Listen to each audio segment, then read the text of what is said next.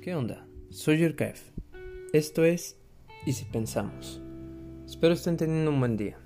Hoy hablaré sobre la tragedia ocurrida en la línea 12 del metro de CDMX.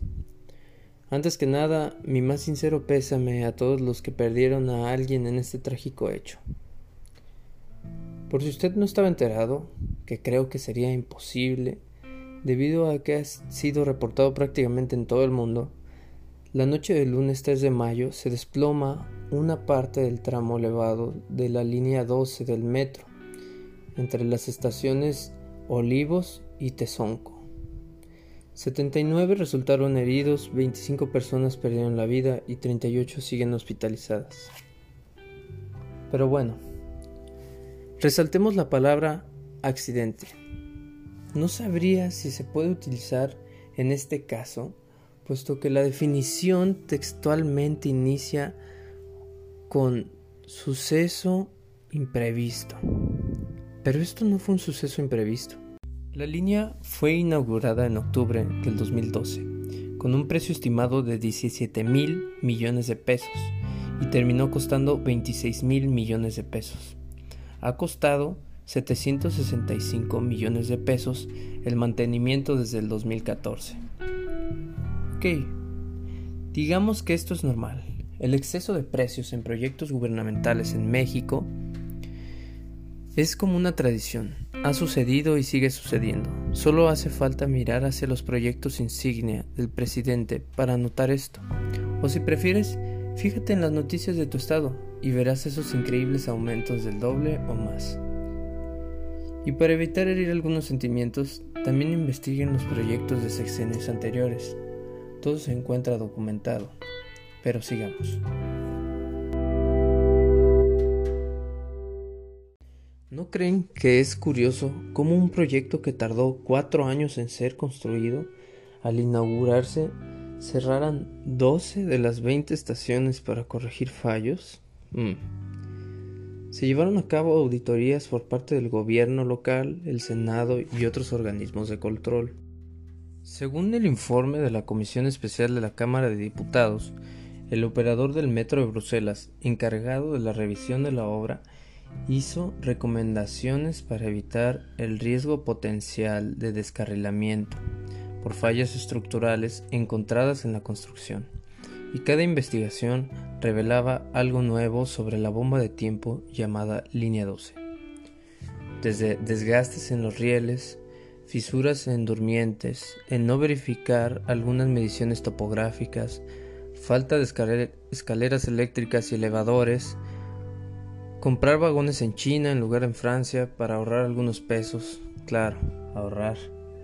El uso de llantas de acero en lugar de llantas de caucho usadas a nivel internacional, y estas son algunas de las inconsistencias reveladas por las auditorías.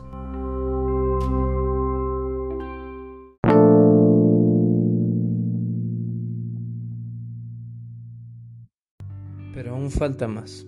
Después del terremoto del 2017, vecinos de la estación Olivos enviaron videos de grietas y pedazos de construcción cayendo del metro, acudiendo a la prensa para hacer notar estas fallas. ¿Y qué sucedió? Lo de siempre, una solución pequeña para un problema gigantesco. Un simple cállate por favor, de parte de las autoridades. Se reforzó un tramo para que la ciudadanía viera que el gobierno no es sordo ante las quejas. Pero me pregunto, ¿de qué sirvió? Creo que no fue muy útil para estas 79 personas afectadas por la incompetencia de un gobierno ambicioso, queriendo enaltecerse con proyectos fuera de su alcance.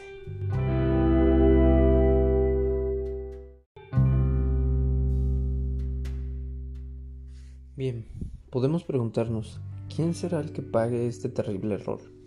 Esta ambición que costó vidas, costó la tranquilidad de los mexicanos y de todos aquellos que se transportan en metro.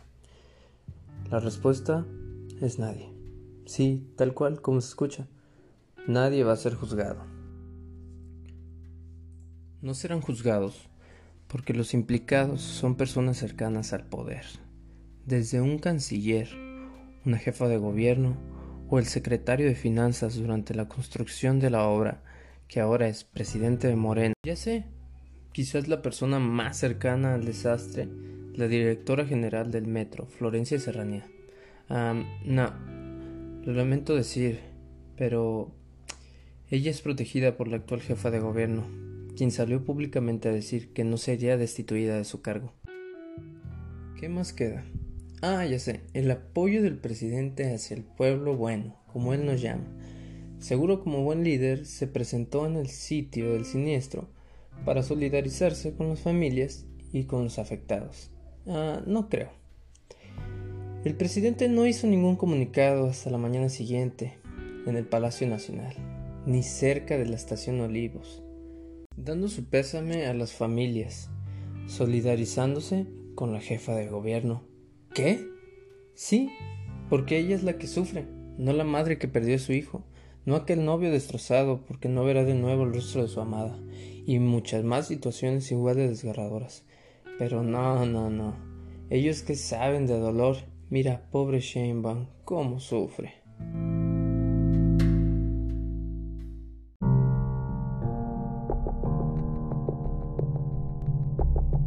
Ya basta. Ustedes son gobierno, no son víctimas aquí. Ustedes son quienes deberían de evitar estas tragedias, o por lo menos responsabilizarse de estos lamentables acontecimientos. Ahora nos marearán con ocho meses de investigación para llegar a la fabulosa conclusión de que ellos están libres de culpa y que el único villano aquí fue el tiempo por deteriorar esta estructura.